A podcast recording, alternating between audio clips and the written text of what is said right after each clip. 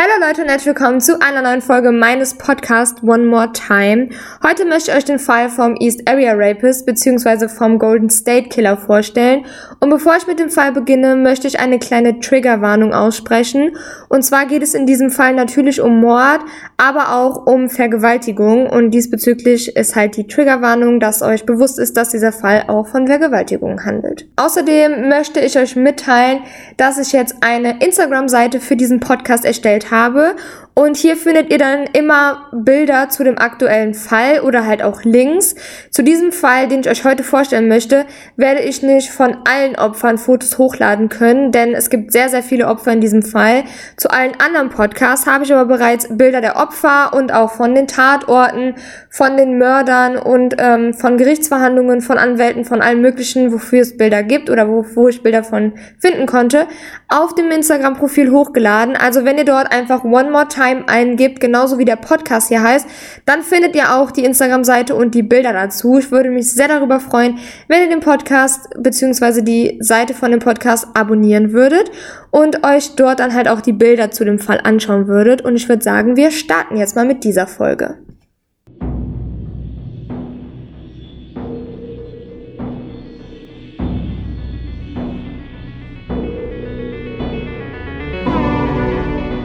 Von 1976 bis 1986 terrorisierte er kalifornische Vorstädte und verschwindet dann. Er fügt sich so gut ein, dass man ihn nicht aufspüren konnte. Dennoch hat er eine Sache nicht bedacht, die DNA-Test. Es ist ein Wettlauf gegen die Zeit. Es ist der 27. Juli 1981. Die 15-jährige Debbie Domingo hält sich aktuell bei einer Freundin auf, als die plötzlich einen Anruf von einem Nachbarn bekommt. Sie soll umgehend nach Hause kommen. Als sie zu Hause ankam, sah sie das gelbe Absperrband und dachte, oh nein, da muss jemand gestorben sein oder da ist zumindest etwas sehr Schlimmes passiert. Debbie Domingos Mutter, die 35-jährige Sherry Domingo und ihr 27-jährige Freund Greg Sanchez werden tot aufgefunden. Debbie wollte nach Hause, in ihr Zimmer, aber sie durfte nicht rein. Sie fragte sich immer wieder, wie es wohl am Tatort aussah und wie schlimm es war. Sie hörte viel darüber. Der Angreifer gab einen Schuss ab, der durch Gregs Wange ging. Er wurde bewusstlos. In dieser Zeit fesselte er Sherry. Greg kam dann wieder zu sich und der Angreifer schlug ihn, mit mehr als 20 Schlägen auf den Kopf. Sherry wurde ebenfalls totgeschlagen. Die Polizei stellte Debbie hunderte Fragen, wo sie gewesen sei und was sie gemacht hatte, wo ihre Mutter arbeitete, was sie so machte und wie ihre Beziehung zu Greg war. Debbie dachte zuerst auch, dass Greg ihre Mutter und sich selbst umbrachte. Dann fragten sie, ob sie verdächtige Personen in der Umgebung gesehen hatte oder ob es jemanden gab, der den beiden etwas antun wollte. Da wurde ihr klar, dass die Polizei keine Ahnung hatte, was passiert war und dass jemand die beiden ermordet hatte. Der Mörder der Domingos kann 42 Jahre lang nicht gefasst werden. Doch dann hofft die Polizei die Wende in dem Fall. 2015 setzt das FBI 50.000 Dollar als Belohnung aus für Hinweise, die zur Ergreifung führen könnten. Diese Summe und der darauffolgende Medienrummel sorgte für eine Menge Aufmerksamkeit. Was bedeutet EAR?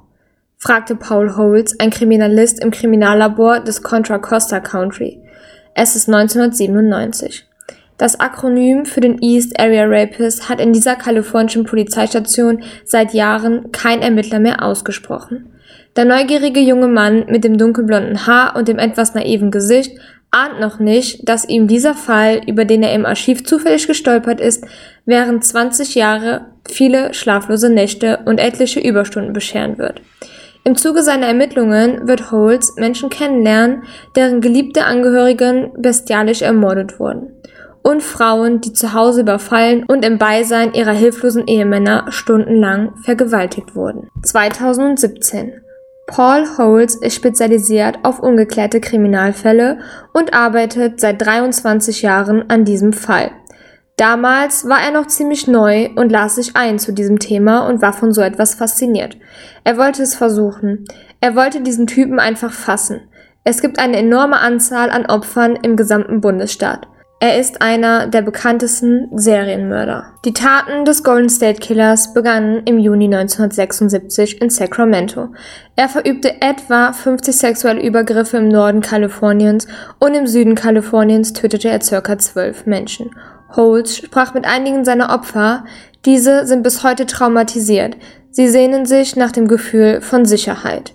Und falls ihr gerade mitbekommen habt, habe ich gesagt, etwa 50 sexuelle Übergriffe und circa 12 Menschen, die er getötet hat, denn nicht alle haben sich vermutlich gemeldet bezüglich der Taten und vielleicht gibt es einige Morde, die dem Täter nicht zugeschrieben werden konnten und deswegen kann man nicht genau sagen, wie viele Opfer es eigentlich zu diesem Täter gibt. Inzwischen war es 2017 geworden. Holtz, der in wenigen Monaten seinen Dienst quittieren sollte, war frustriert. 20 Jahre hatte er diesen Serienmörder und Vergewaltiger gejagt. Carol Daly, eine ehemalige Ermittlerin, hatte einen dicken Ordner, in dem sie all die Jahre Informationen über den East Area Rapist aufbewahrte. Dort sind alle Beamten, die jemals an dem Fall gearbeitet haben, aufgelistet, sowie alle Opfer mit Daten und Uhrzeiten der Taten. Ihre Berichte sind überragend und haben einen großen Teil dazu beigetragen, sich den Täter besser vorstellen zu können. Erst bei der vierten oder fünften Vergewaltigung wurde den Ermittlern klar, dass sie es mit einem Serientäter zu tun haben. Er ging immer gleich vor. Seine Opfer schliefen, er stand dann am Fuße des Bettes und leuchtete ihnen mit einer Taschenlampe ins Gesicht. Oft hatte er eine Waffe dabei und er trug immer eine Sturmhaube. Er quälte seine Opfer. Er fesselte sie, befreite sie und vergewaltigte sie. Dabei stieß er mit zusammengebissenen Zähnen Drohungen aus wie Ich bringe dich um.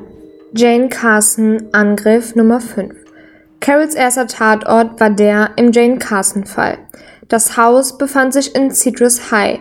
Das liegt ungefähr 30 Minuten von Sacramento entfernt. Es war ihr erstes eigenes Haus und lag in einer netten, ruhigen Nachbarschaft. Jane war 30 Jahre alt, hatte ein dreijähriges Kind und war Ehefrau eines Offiziers. Sie machte gerade eine Ausbildung zur Krankenschwester und war Opfer Nummer 5.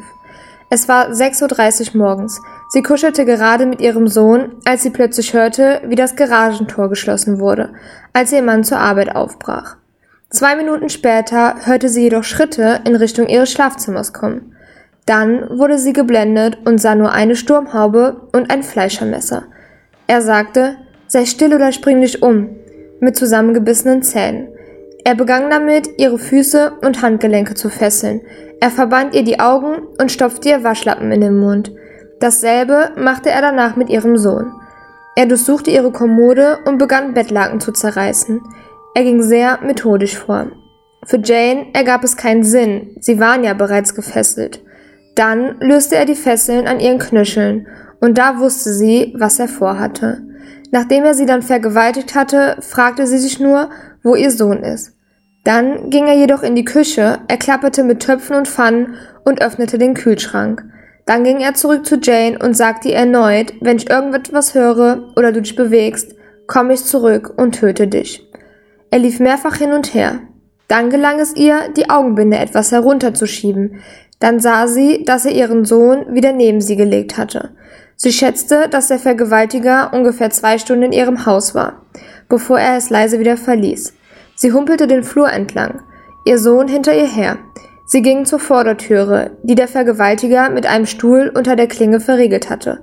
Sie konnten also nicht raus und gingen nach hinten. Dort war die Glastüre offen. Sie gingen zur Vorderseite und öffneten das Tor und riefen nach Hilfe. Es kam eine Nachbarin, die die beiden mit zu sich nahm und dort riefen sie die Polizei. Jane stand tierisch unter Schock und war froh, am Leben gewesen zu sein, aber es war zeitgleich alles so unreal. Die Nachbarin mussten sie losbinden und die Ermittler trafen sie also bei der Nachbarin.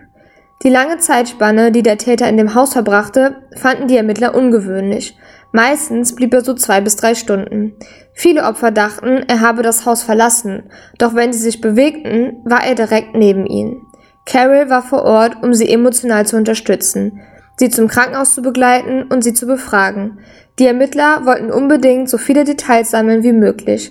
Carol wollte so viele Einzelheiten wie möglich herausfinden. Die Opfer beschrieben den Täter als einen ca. 1,75 Meter großen weißen Mann, der ungefähr 75 Kilo wog und eine sportliche Figur hatte. Anhand der Stimme schätzten sie ihn auf ein Alter zwischen 18 und 13 Jahren ein. Carol ließ die Opfer immer erst erzählen und fragte dann nach weiteren Sachen. Einige Opfer sagten, dass ihnen aufgefallen sei, dass er einen ungewöhnlich kleinen Penis gehabt habe. Außerdem gibt es eine Frau, die sich bis heute nicht eingestehen möchte, dass sie auch oral missbraucht wurde, weil sie sich so gedemütigt fühlte. Egal wie detailliert man also vorgeht, es kann Jahre später noch sein, dass es Dinge gibt, die die Opfer nicht erzählen möchten, da sie sich so sehr schämen. Nach dem Angriff auf Jane beginnt der Vergewaltiger weitere Verbrechen mit alarmierender Häufigkeit. Nach dem Vorfall bei Jane, welcher am 5.10.1976 stattgefunden hatte, folgte der nächste bereits am 9.10., dann am 18.10. und noch einer am 18.10., dann am 10.11., 18.12. und so weiter. Im Laufe der Zeit werden seine Tatmuster deutlich. Außerdem stahl er immer etwas. Schmuck, Geld, Führerscheine, irgendetwas. Manche Dinge, die er gestohlen hatte, waren einzigartig mit Gravuren. Er nahm auch Bilder aus Fotoalben mit. Nach solchen Dingen suchten die Beamten immer, vor allem wenn sie andere Täter festnahmen. Die Ermittler suchen außerdem die Tatorte nach Fingerabdrücken ab. Doch der Täter trägt fast immer Handschuhe. Und trotzdem hinterlässt er Hinweise, die einen Einblick in seine Persönlichkeit geben. Sie fanden eine Pepsi-Dose auf der Veranda eines Opfers. Er bediente sich an den Nahrungsmitteln seiner Opfer, als Zeichen dafür, dass er die Kontrolle hatte und sich wie zu Hause fühlte. Die Ermittler analysierten jeden noch so kleinen Hinweis. Der Fall ist so komplex, dass selbst Privatleute ganz besessen davon sind, ihn zu lösen. Viele Leute, die Privatermittlungen anstellen, senden den Ermittlern Informationen. Die Autorin Michelle McNamara stellte viele eigene Untersuchungen an und ließ diese den Beamten immer wieder zukommen. Jedoch verstarb sie 2016 völlig unerwartet aber eine engagierte Gruppe von Hobbydetektiven führte ihr Werk fort. Einer hiervon war Mike. Er ist Blogger und auf Kriminalfälle spezialisiert. Keith betreut tagsüber Webseiten für Unis. Doch abends setzt er seine technischen Fähigkeiten ein, um sich für den Fall einzusetzen. Die beiden treffen sich regelmäßig, um gemeinsamen Spuren nachzugehen. Dieses Mal untersuchen sie einen Hinweis, der 1978 nahe einem Tatort gefunden wurde. Es geht um eine Marke. Diese ist eine von wenigen Beweismitteln in dem Fall, die die Polizei für die Öffentlichkeit zugänglich gemacht hat. Es handelt sich hierbei um eine goldene Marke in Sternform. Auf dieser steht Special Officer State of California. Keith und Mike fragen sich, ob dieses Beweismittel möglicherweise vom East Area Rapist stammt. Die beiden recherchieren, woher diese Marke kommt. Sie denken, dass sie so den Beruf des Täters herausfinden können. Sie fragen sich, ob der East Area Rapist ein Polizist war. Der Täter plante seine Angriffe jedes Mal mit äußerster Genauigkeit und war immer sehr schnell verschwunden. Mehrere Male dachten die Ermittler bereits, ihn entdeckt zu haben. Er sprang jedoch über Zäune und rannte durch Gärten und weg war er. Ermittler Paul Holes will noch mehr über die Beobachtungsstrategien in Erfahrung bringen. Ihm ist es wichtig, jeden Tatort genau zu identifizieren. Er will sich in den Täter hineinversetzen. Ob es einen Beobachtungspunkt gab oder ob die Häuser leicht zugänglich waren. Diese genauen Beobachtungstaktiken deuten darauf hin, dass der Täter eine spezielle Ausbildung gemacht hatte. In einigen Fällen wurde deutlich, dass er genau wusste, was sich in einigen Häusern abspielte. Am klarsten wurde dies bei Angriff Nummer 9 in Sacramento. 10.11.1976. Gegen 18.30 Uhr ist eine Jugendliche alleine zu Hause. An diesem Abend hat sie ein Date mit ihrem Freund und möchte los, bevor ihre Eltern nach Hause kommen. Der Täter kommt ins Haus, zerrt sie in den Garten und fesselt sie. Dann geht er wieder ins Haus, macht den Fernseher aus, schließt die Türe ab, setzt das Gitter am Fenster wieder ein, durch das er eingestiegen ist und lässt alles so aussehen, als sei das Opfer losgegangen. Danach bringt er sie zu einem Kanal und bringt sie rund 200 Meter weiter. Damit hat er sie isoliert und kann sich Zeit lassen. Dennoch und gerade deswegen macht er sich die Mühe, die Eltern denken zu lassen, dass diese zu ihrem Date gegangen ist. Woher wusste er all das? Holes hält den Täter für sehr organisiert. Er denkt, dass er sich Notizen macht. An zwei Tatorten wurden auch tatsächlich zwei Stifte gefunden. Er notiert sich vermutlich, wie gut das Haus gesichert ist, wie gut es einsehbar ist, wie er sich dem Haus nähern und wie er es verlassen will. Er spähte sie vermutlich gleichzeitig aus und machte sich Notizen, um den Überblick zu behalten. Nach 13 Übergriffen ist es für die Ermittler offensichtlich, dass sie es mit einem äußerst schlauen Täter zu tun haben. Aber im Februar 1977 wird es eng für ihn, als er auf den jungen Crossläufer Rodney Miller trifft. Er war damals 17 Jahre alt. Seine Mutter hörte etwas draußen im Garten, ein Knacken an deren Smoker. Dort war ein Kerl mit einer Kapuze, der davonlief. Also rief sie Rodney und er sah ihn und ist sofort hinter ihm hergelaufen. Der Beobachter rannte weg und sprang über einen Zaun in den Nachbargarten. Rodney dachte, dass er wieder zurück in den Hof springen würde und versuchte ihm den Weg abzuschneiden. Dann kam der Beobachter zwei Häuser weiter über den Zaun und lief über den Hof. Rodney hatte ihn direkt vor sich. Er war ungefähr so alt und so groß wie er selber. Er fragte ihn, was jetzt, und er wusste nicht, in welche Richtung er rennen sollte. Also rannte Rodney direkt auf ihn zu. Der Beobachter lief ums Haus herum, und bevor er über den Zaun springen konnte, packte Rodney ihn am Fuß und sie fielen beide hin. Rodney sprang jedoch wieder auf und wollte sich auf ihn werfen. Dann hörte er das Klicken. Auf ihn wurde geschossen. Die Kugel traf ihn und er flog sechs Meter weiter durch den Garten. Rodney wurde operiert und überlebte. Der Beobachter hatte wohl im Efeu gelegen. Dort war alles plattgedrückt. Er war also eine ganze Weile dort gewesen. Er spionierte alles aus. Die Polizei fotografierte seine Fußabdrücke im Matsch und glich sie mit denen des East Area Rapists ab. Sie stimmten überein. Bis heute weiß niemand, wen er beobachtet hatte. Durch sein geschicktes Vorgehen, die Militärjacke und sein Umgang mit Waffen lenkten die Ermittlungen in die Richtung anzunehmen, der East Area Rapist muss beim Militär sein. Fünf der 16 Angriffe ereigneten sich in der Gegend der Cordova Meadows, in der Nähe des Air Force Base. Der Mann des fünften Opfers, Jane Carson, war Captain bei der Air Force. In einigen Fällen trug er laut Beschreibung Militär- oder Kampfstiefel. Er schlug so oft zu und kam immer davon, obwohl so viele Ermittler im Einsatz waren, um ihn zu schnappen. Die Hobbydetektive hofften darauf, dass die Marke etwas Neues brachte. Sie schauten sich online andere Marken an. Sie fanden keine, die genauso aussah. Sie warten derweil auf den Rückruf eines kalifornischen Historikers. Die Bemühungen laufen ins Leere. Dann erreichte ihn der Historiker. Er wusste sofort, was es für eine Marke ist. Sie ist nicht wertvoll und auch nicht weit verbreitet. Sie wurde höchstens von Sicherheitsleuten benutzt. Dies führte also weg von der Polizei- und Militärtheorie. Holes hat jedoch seine eigene Theorie. Er denkt, dass der Täter Erfahrungen mit dem Militär hat. Er denkt, dass diese Person Ende der 60er und Anfang der 70er Jahre die Highschool abgeschlossen hatte. Dort war der Vietnamkrieg und alle in diesem Alter wurden einberufen. Der Vergewaltiger achtete strikt darauf, wie er sich präsentiert und versucht unbedingt ein falsches Bild zu streuen. Dennoch handelt er bei einigen seiner Taten emotional. In einem Artikel in der Sacramento Bee stand, dass er noch nie zugeschlagen hatte, wenn ein Mann im Haus war. Bei seinem nächsten Angriff war dann ein Mann dabei. Offensichtlich las er diesen Artikel und dachte sich, okay, kann ich machen. Von da an war bei seinen Übergriffen von rund zwei Drittel der Fälle ein Mann anwesend. Er war sehr sadistisch. Die männlichen Opfer wurden gefesselt. Sie lagen mit den Händen auf dem Rücken und mit den Füßen gefesselt auf dem Bauch. Er legte ihnen Teller auf den Rücken, damit er sie während seiner Tat nebenan hörte. Er sagte, wenn ich die Teller höre, töte ich dich und deine Frau. Der Mann lag also da und wusste, dass der Täter sich gerade an seiner Frau oder seiner Freundin vergriff. Manchmal waren auch Kinder im Haus, die alles mitbekamen. Normalität gab es nicht mehr. In ganz Sacramento gab es Angst. Viele besorgten sich Waffen und verriegelten die Türen. Seine Opfer sind sogenannte risikoarme Opfer. Sie wurden in Gegenden der Mittelklasse oder oberen Mittelklasse erwischt, wurden im Schlaf überrascht. Da es so viele Gerüchte gab, beschloss die Polizei, öffentliche Sitzungen abzuhalten.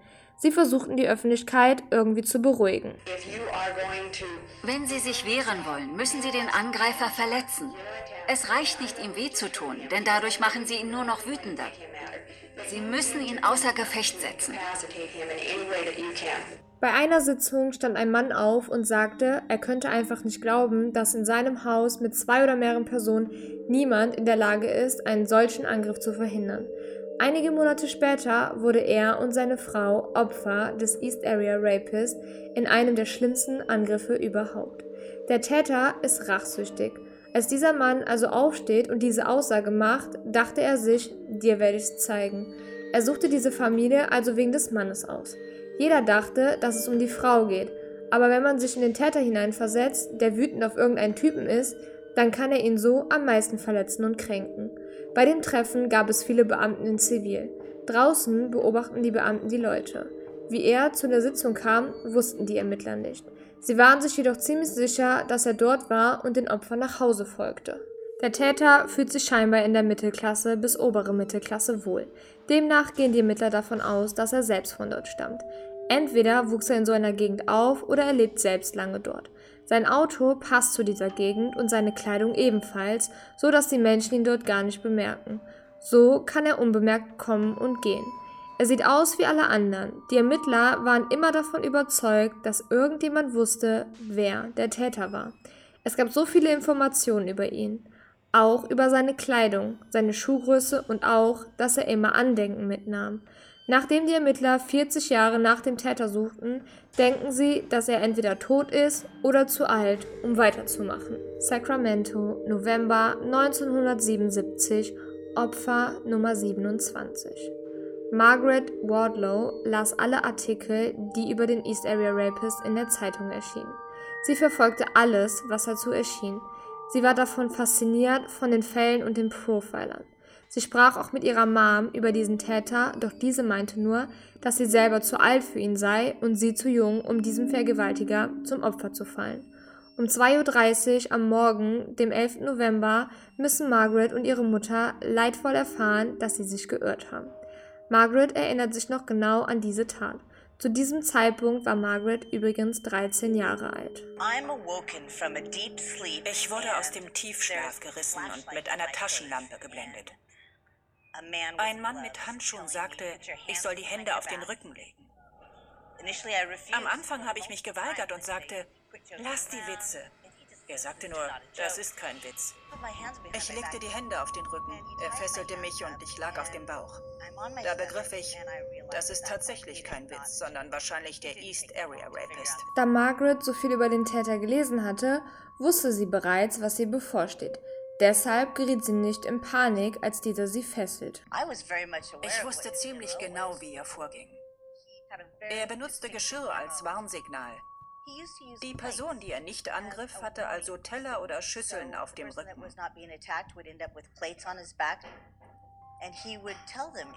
Er sagte dann, wenn ich das Geschirr klappern höre, töte ich deine Frau und dann dich. Das war also eine Art Alarmanlage. Ich konnte ihn oben hören. Er holte ein paar Teller und kam damit die Treppe runter.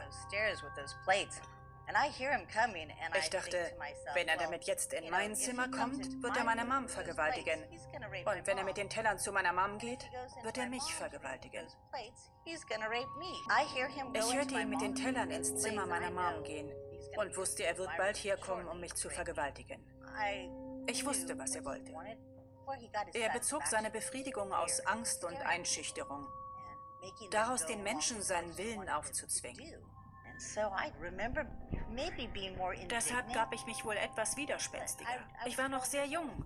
Und da fühlt man sich ja praktisch unsterblich. Man glaubt einfach nicht, dass einem etwas Schlimmes passiert. Ich versuchte mir alles genau einzuprägen. Er trug ein kariertes Fließhemd und dazu wohl blaue Jeans. Er war schlank. Und mit verstellter Stimme fragte er ständig, soll ich dich töten? Willst du sterben? Er war sehr wütend.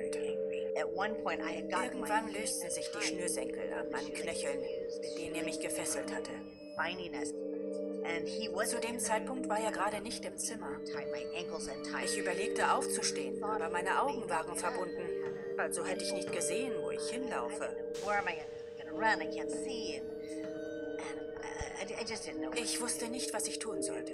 Also blieb ich einfach liegen. Als er zurückkam und sah, dass meine Füße nicht gefesselt waren, tobte er. Er legte mir sein Messer ans Ohr und fragte, soll ich dir das Ohr abschneiden? Ich war trotzig, weil ich wusste, dass er mir Angst machen wollte und sagte, mir egal. Und er, soll ich deine Mutter töten? Mir egal. Ich wusste einfach, er würde mich nicht töten. Ich dachte, wenn ich nicht mitspielte und ihm nicht gab, was er wollte, würde er bald wieder gehen. Margaret wurde sexuell missbraucht, ihre Mutter nicht. Der Vergewaltiger bleibt etwa anderthalb Stunden im Haus terrorisiert Margaret und traumatisiert ihre Mutter. Für Mom war das sehr schwer. Natürlich will man sein Kind beschützen. Dieser Überfall war extrem hart für sie. Es wird spekuliert, dass er tot ist. Aber ich glaube fest daran, dass er noch da draußen ist. Ich hoffe, dass die öffentliche Aufmerksamkeit zu seiner Ergreifung führt. Irgendwer weiß etwas. Eine Freundin, die weiß, wie er sich verhält. Es gibt Menschen, die sein Verhalten kennen. Menschen, mit denen er eine Beziehung hatte oder mit denen er verwandt ist. Irgendjemand weiß von seinen Taten. Dieses Interview ist von 2017. Sowohl die Opfer, die Öffentlichkeit und auch die Ermittler gehen stark davon aus, dass irgendjemand etwas weiß. Sollte der Killer tot sein, denken sie, dann hat er vielleicht Tagebuch geführt. Vielleicht versteckte er Zeitungsartikel oder Trophäen. Die Ermittler hofften durch die Öffentlichkeit an seinen Namen zu kommen, indem sie preisgeben, wie der Täter womöglich aussah und was er für Gegenstände mitgenommen hatte. Sie hofften, dass irgendein Familienmitglied dies sehen konnte und ihn erkannte. Für Staatsanwältin Anne-Marie Schubert ist die Angelegenheit persönlich. 1976 war sie zwölf Jahre alt und wuchs in Sacramento auf. Es hatte Sacramento verändert. Es ging schließlich um mehr als 35 Vergewaltigungen in einem Zeitraum von drei Jahren und das alles nur in einem Ort. Man fragte sich nie, ob er wieder zuschlägt, sondern wann und bei wem. Oft schlug er zwei bis dreimal pro Monat zu. Immer in Sacramento. Die Tatorte waren immer nur ein Steinwurf voneinander entfernt. Anhand der Tatorte versuchten die Ermittler ein geografisches Tatbild zu erstellen. Sie führte sie zu der Erkenntnis, dass der Täter in Sacramento wohnt. Geografisch sind die Fälle in ganz Sacramento verteilt. Dort scheint er sich auszukennen. Angriff Nummer 23. Aber am 6.9.1977 gibt es eine Abweichung von diesem Muster.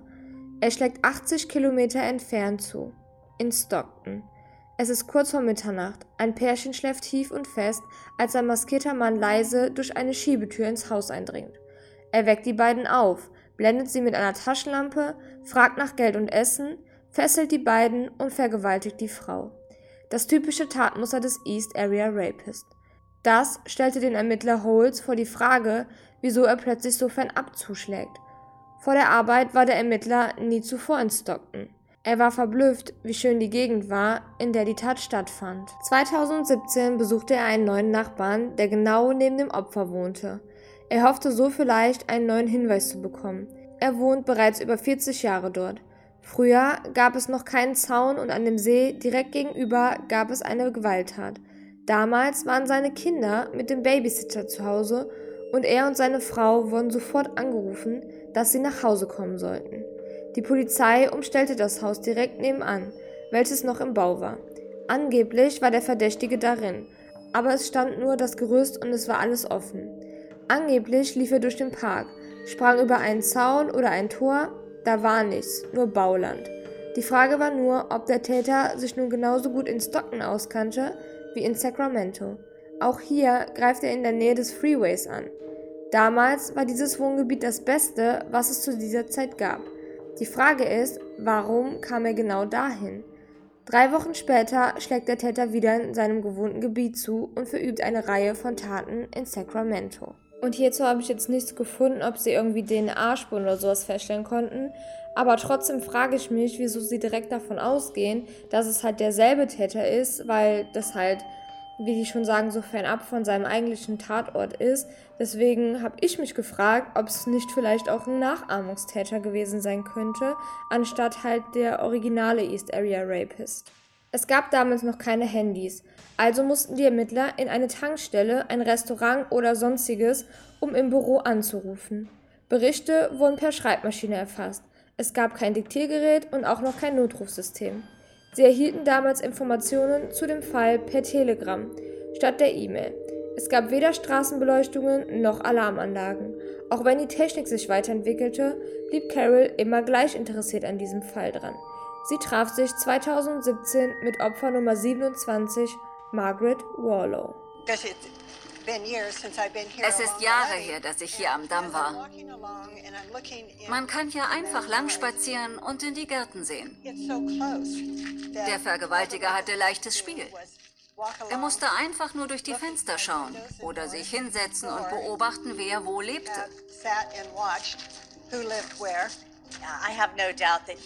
Ich bin sicher, dass er mich wochenlang in meinem Zimmer beobachtete.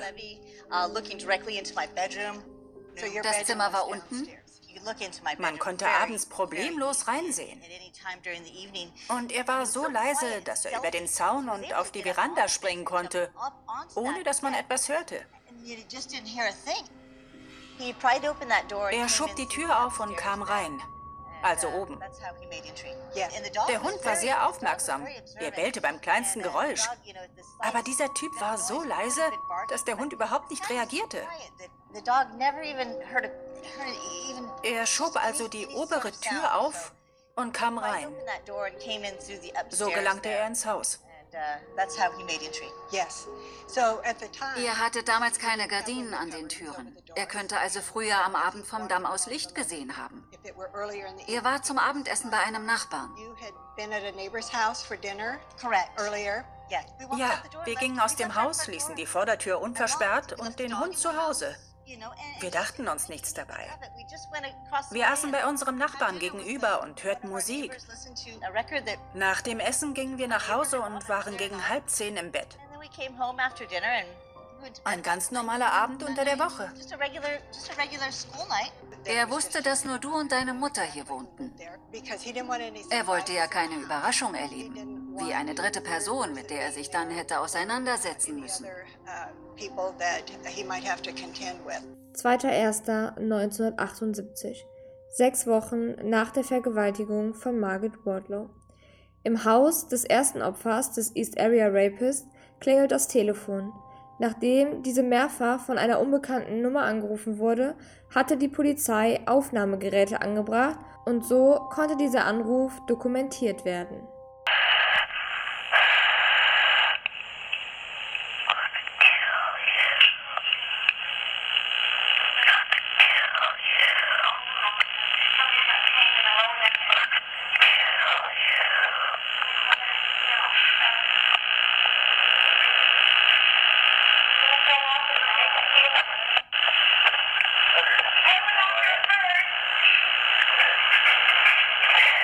Das ist die einzige Aufnahme der Stimme des East Area Rapist. Diese Aufnahme wurde ausgiebig von der Polizei untersucht, hatte jedoch auch die Aufmerksamkeit der Hobbydetektive auf sich gezogen.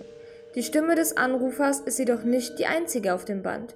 Die Ermittler denken, dass im Hintergrund noch eine Frau redet und vielleicht auch Kinder. Sie denken, dass er dort mit jemandem zusammen war seine Frau und seine Kinder vielleicht. Als ich die Aufnahme gehört habe, habe ich mir irgendwie gedacht, dass man so ziemlich gut eingrenzen kann, wie alt der Täter ist, weil ich bin der Meinung, das hört sich sehr jung an. Ähm, es wurde ja gesagt, dass er vielleicht so 18 bis 30 ist, aber ich würde ihn eher so unter 30 schätzen, weil ich finde, diese Stimme hört sich so jung an und deswegen würde ich ihn niemals irgendwie älter als 30 oder sowas schätzen, wobei ich 30 schon zu alt finde. Und bei der Aufnahme, finde ich, würde ich nicht davon ausgehen, dass er irgendwo in einem, in einem Haus oder in einem Zimmer ist, wo noch andere sind, die sich da im Hintergrund streiten, sondern dass er halt irgendwas im Fernsehen oder im Radio damals laufen lassen hat, was halt irgendwie die Stimme erklären würde. Also für mich war von Anfang an irgendwie klar, dass er nicht mit anderen Personen da war, weil das im Hintergrund sich eher angehört hat wie halt sowas Fließendes, also eher wie eine Serie oder ein Film oder irgendwie sowas. Die beiden Hobbydetektive senden die Aufnahme an einen Spezialisten und erwarten eine auseinandergenommene Aufnahme. Sie wollen erfahren, was im Hintergrund gesprochen wird. Die Online-Community ist ebenfalls ein wichtiger Bestandteil geworden der Ermittlungen. Jeder versuchte irgendwie herauszufinden, jeder hat verschiedene Denkansätze, jeder kann dazu beitragen, die Identität zu enthüllen. Und das finde ich zum Beispiel in Amerika mega, mega gut, dass sie dann halt so auch andere Leute daran ermitteln lassen bzw. die Informationen geben. Denn ich bin der Meinung, dass wenn man vielleicht so einen Cold Case hat oder sonst irgendwas, dass wenn man andere Leute, die nicht in diesem Beruf tätig sind, an die Sache mal rangehen lässt, man vielleicht auf neue Ermittlungsansätze stößt, weil die Polizei vielleicht in manchen Sachen einfach zu eingefahren denkt und Leute, die nicht täglich mit diesem Beruf zu tun haben, andere Denkweisen haben und vielleicht das Grobe und Ganze sehen. Und äh, ich habe mir auch schon oft gewünscht, dass sowas hier in Deutschland gibt, dass man vielleicht helfen kann, irgendwelche Ermittlungsfälle zu lösen, alte Fälle, neue Fälle, irgendwas, wo man halt dann den Täter finden kann. Ermittler Holz findet insbesondere ein Beweismittel als wichtig. Er wurde 1978 bei einer Polizeidurchsuchung direkt nach einem Angriff im Contra Costa Country gefunden. Es sind drei Seiten Papier aus einem Notizbuch, die wahrscheinlich unbeabsichtigt vom Täter fallen gelassen wurden. Zwei waren Aufsätze und eins war eine Zeichnung per Hand. Eventuell ist es die Handschrift des East Area Rapist, vielleicht aktuell oder auch als Schüler. Das erste Schriftstück ist von einer Schulaufgabe über General Custer zu schreiben. Es gibt Grammatik und Rechtschreibfehler. Der zweite Aufsatz geht um das Wort wütend. Er beschreibt extreme Wut in der sechsten Klasse. Das dritte Stück sieht aus wie eine handgezeichnete Karte. Sie dachten, es ist vielleicht eine Karte von den Häusern seiner Taten, wo er planen könnte, wo es stattfindet und von wo die Einsatzkräfte kommen. Auf der Rückseite steht Bestrafung und der Name Melanie, außerdem Jen oder Jerry. Die Skizze scheint jedoch zu detailliert für einen Angriffsplan. Holes dachte, dass so jemand vielleicht im Bauwesen tätig sein könnte. Er fand schließlich einen Bauunternehmer, der sich dazu bereit erklärte, sich diese Zeichnung einmal genauer anzuschauen. Als ich anfing, mich damit zu befassen, fielen mir einige Dinge an der Zeichnung auf. Als erstes würde ich gern über diese Symbole sprechen. Zunächst hielt ich sie für kindliche Versuche, Strichhäuser zu zeichnen. Das sind die sehr grob gezeichneten Abstufungen eines zweistöckigen Hauses. Das links ist die Hausseite mit der Garage. Das ist das Garagendach. Und dahinter liegen die zwei Etagen. Hier auf der Zeichnung ist mir aufgefallen, dass das Gebiet hinter diesen Häusern schraffiert wurde und das Haus so gezeichnet ist, als wäre das Gelände dort abschüssig. Kann das sein? Ja. Das sind sogenannte Höhenlinien. Die finden sich auch da rechts die Straße runter.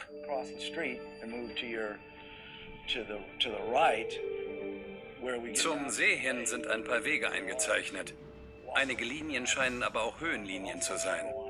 Das Gelände fällt also offenbar zum See hin ab.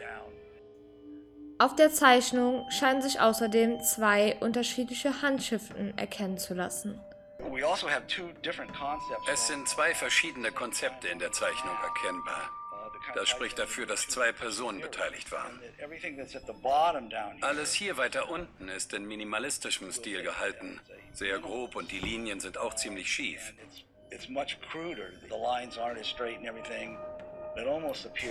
Es scheint fast, als habe das hier ein Laie gezeichnet, während eine andere Person mit offenbar viel größerem Fachwissen diesen Teil ausgearbeitet hat.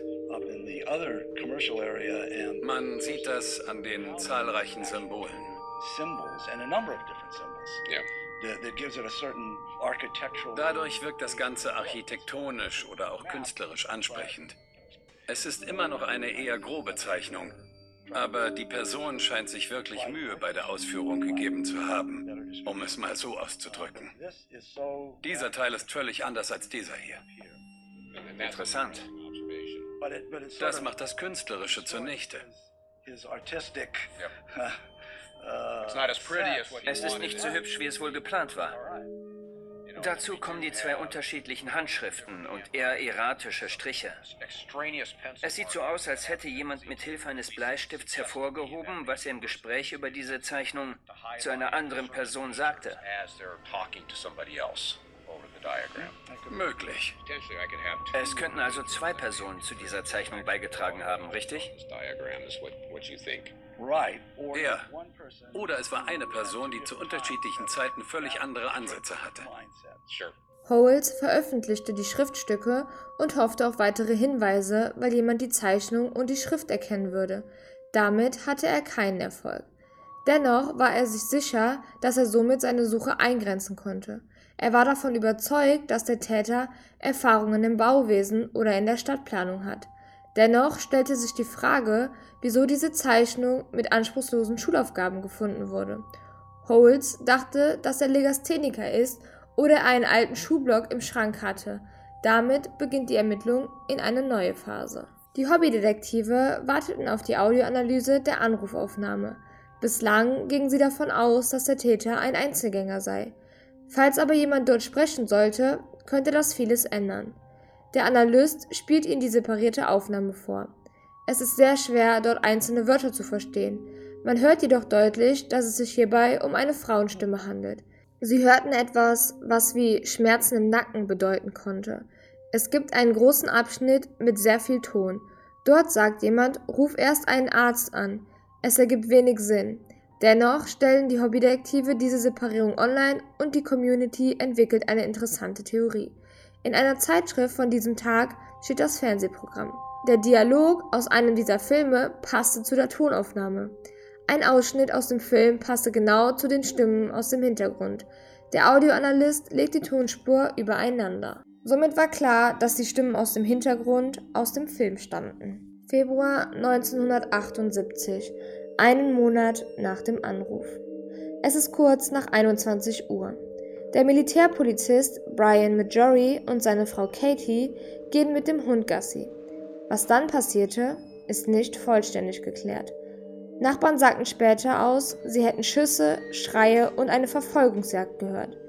Das wahrscheinlichste Szenario ist, dass die beiden auf einen maskierten Mann gestoßen sind. Dieser kundschaftete vermutlich die Gegend aus. Brian war als Militärpolizist bekannt und galt als aggressiv. Daher gehen die Ermittler davon aus, dass er den Mann entsprechend seiner Ausbildung in den Garten eines Hauses verfolgte. Dort drehte sich der Täter dann vermutlich um und erschoss Brian. Kurz darauf wird auch Katie getötet. Zeugen beschreiben den Täter als einen schlanken, weißen Mann in seinen Zwanzigern mit sandblondem Haar. Holtz hält es für wahrscheinlich, dass es der East Area Rapist war. Der Tatort liegt nur wenige Blocks westlich von fünf der ersten Tatorte des East Area Rapists. Am Tatort neben der Leiche von Brian wurden verknotete Schnürsenkel gefunden. Es liegt nahe, dass er sie beim Ziehen der Waffe oder im Gerangel verlor. Die Ermittler wussten ja, dass er diese zum Fesseln seiner Opfer mitbrachte. Der Täter ging sehr gründlich vor. Es war eine vorsätzliche Tat. Beim Verlassen des Tatortes beschäftigte ihn die Tat vermutlich, Dennoch war er sicherlich stolz, die Situation so gut gelöst zu haben. Nach drei Jahren verlagert er sein Vorhaben nach Süden und auch die Taten verändern sich. Vier Doppelmorde. Zunächst weiß niemand, dass die Taten zusammenhängen. Doch im Jahre 2001 belegt eine DNA-Analyse, dass derselbe Täter dahinter steckt. Dadurch wurde es dann zu einem Serienmörderfall, der sich über zehn Jahre erstreckte. Der Täter, der inzwischen als Golden State Killer bekannt ist, steht immer noch im Fokus. Die Ermittler kommen der Lösung des Falles immer näher. 18. März 1973. Stockton. Angriff Nummer 30. Ein junger Mann bemerkt, dass das Schloss an seiner Garage, die ins Haus führt, beschädigt ist. Zwei Tage später wachen er und seine Partnerin mitten in der Nacht auf. Auf ihn wird eine Taschenlampe gerichtet. Der Täter sagt dem Paar, dass er Geld braucht. Er wirft den beiden Schnürsenkel zu und weist die Frau an, den Mann zu fesseln. Dann legt er ihr selber Fesseln an. Danach durchsucht er das Haus. Die beiden sind gefesselt und er trinkt ein Bier und isst Käsecracker. Er legt Teller auf den Rücken des Mannes und sagt ihm, wenn ich nur einen Ton höre, töte ich deine Frau. Dann zerrt er die Frau aus dem Raum und vergewaltigt sie. Zu dieser Zeit wird der Täter noch East Area Rapist genannt. Die beiden Übergriffe in Stockton waren jedoch immer in der Nähe einer Baustelle. Demnach sind die Ermittler davon ausgegangen, dass der Täter sich die Opfer anhand dieser Baustellen aussuchte. Der Mann aus Angriff Nummer 30 teilte den Ermittlern mit, dass seine Frau oft auf Baustellen unterwegs war. Die Frage war nun, ob der Vergewaltiger Verbindungen zur Stadtplanung hatte. Holz ging also die Baupläne der Städte durch. Er überprüfte, welche Architekten tätig waren, welche Baufirmen, welche Bauunternehmen, wie die Projekte aufgeteilt waren. Er wollte wissen, wie viele Leute dort beteiligt waren. Außerdem forderte er die Baugenehmigungen an, die in der Gegend der Tatorte ausgegeben wurden und welche Namen dort standen. Er nahm alles Stück für Stück auseinander. Neben der Sammeln der Daten knüpfte er auch Kontakte. Er verabredete sich mit einer Frau, die er in den 70er Jahren für ein großes Bauunternehmen tätig war. Diese Frau wohnt noch immer in Stockton, in einem Wohngebiet, welches nahe der Tatorte liegt. Sie möchte unerkannt bleiben, weil sie so eng mit der Baubranche verbunden war. Wenn der Täter noch lebt, könnte er sonst sehen, dass sie mit mir spricht. Holz legt der Frau also die Zeichnung vor, die sie an einem Tatort fanden, auf der sich die Bezeichnungen findet. Für mich sieht das auf dieser Zeichnung aus, als sei hier ein Industriegebiet, da ein Wohnbaugebiet, dann unerschlossene Gebiete mit Sackgassen und dann Wohngebiete um einen See.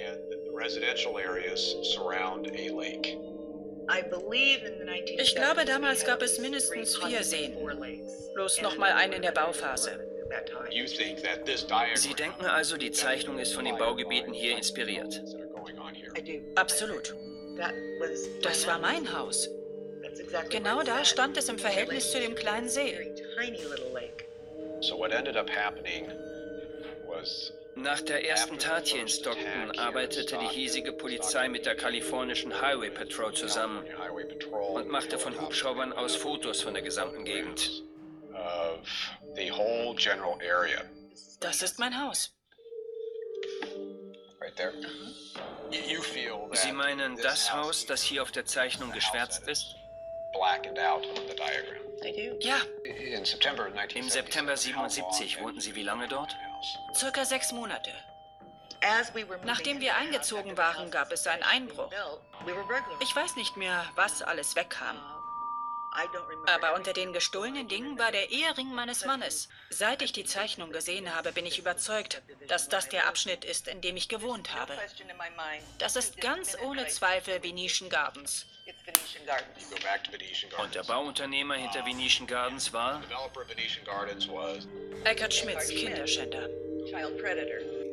1983 kam heraus, dass Eckhard Schmidt sexuelle Beziehungen zu Kindern hegte. Er wurde wegen sexuellem Missbrauch zu 13 Jahren Haft verurteilt. Er saß seine Zeit jedoch nicht ab. Er kam auf Kaution frei und floh in seine Heimat Deutschland. Laut kalifornischer Strafverfolgungsbehörde ist er nach wie vor flüchtig, doch tatsächlich wurde er wegen ähnlichen Tatvorwürfen in Düsseldorf festgenommen. Er wurde gefasst und sie hatten die DNA in der Datenbank. Er ist nicht der East Area Rapist. Stockton war allerdings nur ein Zwischenstopp für den East Area Rapist. Nachdem er dort tätig war, tauchte er in Modesto auf. Anfang Juni 1978, dies liegt gut 50 Kilometer südlich von Stockton, und dort findet Angriff Nummer 32 statt. Er überfällt ein Pärchen in Modesto und greift dann zwei Tage später eine 19-jährige Studentin in Davis an. Davis ist der Angriffsort von Angriff Nummer 33 und liegt rund 150 Kilometer nördlich von Modesto. Anderthalb Wochen später ist er wieder in Modesto und greift ein weiteres Pärchen an. 22 Stunden später, praktisch am selben Tag, überfällt er in Davis ein Pärchen. Eine Woche später greift er erneut eine Frau an, der dritte Vorfall in Davis. Da der Täter in einer so kurzen Zeit in so vielen unterschiedlichen Städten angreift, ist eine unerwartete Wendung in dem Fall. Einige glauben, er habe Sacramento hinter sich gelassen, da ihm die Polizei auf der Spur war. Holz denkt, es hat sich etwas in seinem Leben geändert. Vielleicht hat er nun seinen Abschluss gemacht oder den Job gewechselt. Oder er wurde befördert. Deshalb musste er zum Arbeiten in andere Städte. Ab Oktober 1978 führt es den Täter in den Osten der San Francisco Bay Area. Hier schlägt er immer wieder zu. Mal alle zwei Wochen, mal monatelang gar nicht. Bis zum Juli 1979 werden in Summe 49 Angriffe gezählt. 6. Juli 1979 Angriff Nummer 50. Das männliche Opfer hat einen sehr leichten Schlaf. Als er aufwacht, sieht er am Ende seines Bettes einen Mann, der sich gerade eine Sturmhaube überzieht. Er steht auf und schreit ihn an, während die Frau rausläuft. Es ist sehr riskant, da der East Area Rapist in der Regel eine Waffe bei sich trägt. Während der Mann den Täter anschreit, steht der nur perplex da und am Ende entkommt auch das männliche Opfer. Der Täter verschwindet sodann in der Dunkelheit. Es findet sich keine DNA-Spuren, aber das Vorgehen gleicht dem East Area Rapist. Dazu würde passen, dass er im Norden von Kalifornien nicht mehr zuschlägt. 1.10.1979 Santa Barbara. Angriff Nummer 51. Ein Pärchen liegt gegen 2 Uhr im Bett und wird von einer Taschenlampe geblendet. Er presst mit zusammengepressten Zähnen Befehle hervor. Er befiehlt ihnen, sich nicht zu bewegen oder umzudrehen, da er sie sonst tötet. Er sagt, er brauche Geld. Mit Seilstücken, die er mitgebracht hatte, ließ er die Frau den Mann fesseln und fesselte sie danach sie. Er durchsuchte das Haus und stellte unter anderem einen Fernseher auf eine Kommode. Er findet offensichtlich nicht viel Geld. Er löst die Fesseln an den Füßen der Frau und führt sie in die Küche. Dort verlangt er nach ihrem Portemonnaie. Dann legt er sie auf den Teppich im Wohnzimmer und fesselt ihre Füße erneut. Er ging sodann zum Kühlschrank und wiederholte mehrfach, ich werde die beiden töten. Währenddessen gelingt es ihr, die Fußfesseln zu lösen und sie läuft zur Haustüre heraus. Der Täter folgt ihr und sagt, sie soll aufhören zu schreien. Er zerrt sie wieder zurück ins Haus. Er fesselte sie erneut. Währenddessen hat sich der Mann befreit, rennt zur Schlafzimmertüre raus und ruft im Garten um Hilfe. Erneut hatte der Angreifer die Kontrolle verloren. Während der Mörder den Mann im Garten sucht, befreit sich die Frau wieder und verlässt das Haus. Ein Nachbar hört die Hilferufe des Mannes und ruft die Polizei. Der Polizist Dick Smith war ganz in der Nähe und fuhr sofort hin. Auf dem Weg lief ihm eine nackte Frau mit gefesselten Händen auf dem Rücken entgegen. Er setzte sie auf die Rückbank im Streifenwagen. Erstmal hatte er keine Zeit mit ihr zu reden. Er wollte erstmal den Mann retten. Es war ein Mietobjekt hinter einem größeren Haus. Das Gute daran, der Besitzer war FBI-Agent. Die beiden gingen gemeinsam hinein, um das Objekt zu überprüfen. Sowohl der Täter als auch der Mieter sind weg. Sie sind die einzigen im Santa Barbara County, die überlebt haben. Beinahe wären sie auch seine Opfer gewesen. Nachdem der Verdächtigte aus dem Haus entkommen war, stahl er das Fahrrad eines Nachbars und haute ab. Der FBI-Agent folgte ihm in seinem Wagen. Der FBI-Agent war direkt hinter ihm. Auf einer gewissen Höhe wird dem Verdächtigen klar, dass er dem FBI-Agent entkommen muss. Er wirft das Fahrrad weg und lässt auch sein Messer liegen. Zu dieser Situation gibt es keine näheren Informationen, warum der FBI-Agent den jetzt nicht bekommen hat oder ob dann der Täter zu Fuß abgehauen ist oder sonst irgendwas. Auch nicht, wo dann letztendlich der Mann gefunden worden ist, der sich ja versteckt hatte. Deswegen sind das halt leider die einzigen Informationen, die es hier dazu gibt. 29.12.1979 Santa Barbara Angriff Nummer 52 Drei Monate später taucht er wieder auf. Es war dieselbe Wohngegend. Ein Pärchen kommt um kurz vor Mitternacht nach Hause und sieht durch die Fenster eine Person im Wohnzimmer laufen. Als sie ins Haus kommen, finden sie ihren Hund schwer verletzt vor und die Person ist weg. Falls dies der East Area Rapist war und der Hund ihn erschreckt hatte, ist dies das letzte Mal, dass er irgendwen davonkommen lässt. Später an diesem Abend beschließen die 35-jährige Deborah Manning und ihr 42-jähriger Partner Robert Offerman, die Nacht in Offermans Haus zu verbringen. Dies ist dieselbe Gegend, in der der erste Vorfall in Santa Barbara war. Gegen 2.30 Uhr oder 3 Uhr des 30.12. brach er in die Wohnung ein und fesselte die beiden. Er ließ die Frau wieder den Mann fesseln und fesselte dann die Frau. Beide mussten mit dem Gesicht nach unten auf dem Bett liegen. Es beginnt wie alle anderen Vorfälle, doch sie endet ganz anders. Von nun an reicht Vergewaltigung nicht mehr aus, um ihn zu befriedigen. Die beiden liegen gefesselt mit dem Gesicht nach unten auf dem Bett. Aus den anderen Fällen weiß man, dass er zu diesem Zeitpunkt das Haus durchsucht, sich nach Wertsachen umsieht, Teller holt für den Rücken des Mannes und nachsieht, dass niemand anderes im Haus ist. Auch hier war er am Kühlschrank. Man fand Teile des Weihnachtsessen hinterm Haus. Der Täter kehrt zu seinen Opfern zurück. Er erschießt die beiden. Brian und Katie waren zwei Jahre zuvor vermutlich die ersten Opfer des East Area Rapist. Die Polizei geht davon aus, dass er die beiden nur tötete, um zu entkommen. Ob dies auch der Fall bei Deborah und Robert war? Als er zurück ins Zimmer kam, war es Robert wohl gelungen, die Fesseln zu lösen. Er lief auf den Täter zu. Dann drückte er ab. Er trifft sein Opfer mit dem ersten Schuss im Hals und schießt dann weiter, bis Dr. Offerman zu Boden ging. Zuletzt feuerte er noch einen Schuss in Dr. Offermans Hinterkopf ab und floh. Der Mord scheint nicht geplant zu sein. Die Ermittler wundert es, dass er im Norden immer ohne Probleme davongekommen ist, doch plötzlich kommt er in einen anderen Ort und alle Opfer schaffen es zu fliehen. Also entweder hatte er vergessen, wie er sonst vorgegangen ist, oder er will inzwischen über sexuelle Angriffe hinausgehen und direkt töten. Im ersten Fall im Santa Barbara sagte er, ich werde dich töten. Das lässt darauf schließen, dass er bereits in dieser Phase seiner Entwicklung ist. Ob es mit den Orten zusammenhängt, lässt sich allerdings noch nicht sagen. Dennoch unterstützt der Ortswechsel die Theorie der Ermittler, dass der Täter Verbindung zur Baubranche hat. Mehrere Angriffe fanden in den Häusern einer bestimmten Baufirma statt. Ihm fiel die Überschneidung auf und er fragte die Firma nach alten Unterlagen. Diese gab es jedoch nicht. Dann wollte Holtz wissen, ob es noch Unterlagen zu alten Mitarbeitern gab. Er hoffte, dass jemandem ein komischer Typ auffiel. Dort war außerdem ein großer Bau eines Einkaufszentrums in Gange. Eine der beteiligten Firma stammte aus Sacramento. Ende der 70er Jahre, Anfang der 80er Jahre erlebte die Baubranche einen Boom. Auch die Hobbydetektive überprüften ein Unternehmen mit Verbindung in den Norden und Süden, in der der Täter gearbeitet haben könnte. Die Baustellen passten in seine Tatorte. Die Hobbydetektive zeichneten die Tatorte und die Baustellen der besagten Firma auf eine Karte, um einen Überblick zu behalten. Dann prüften sie, ob sich die Baupläne mit den Opfern in Verbindung bringen lassen. Teil sehr interessanten. Nach den Manning-Offerman-Morden ging der Täter hier entlang.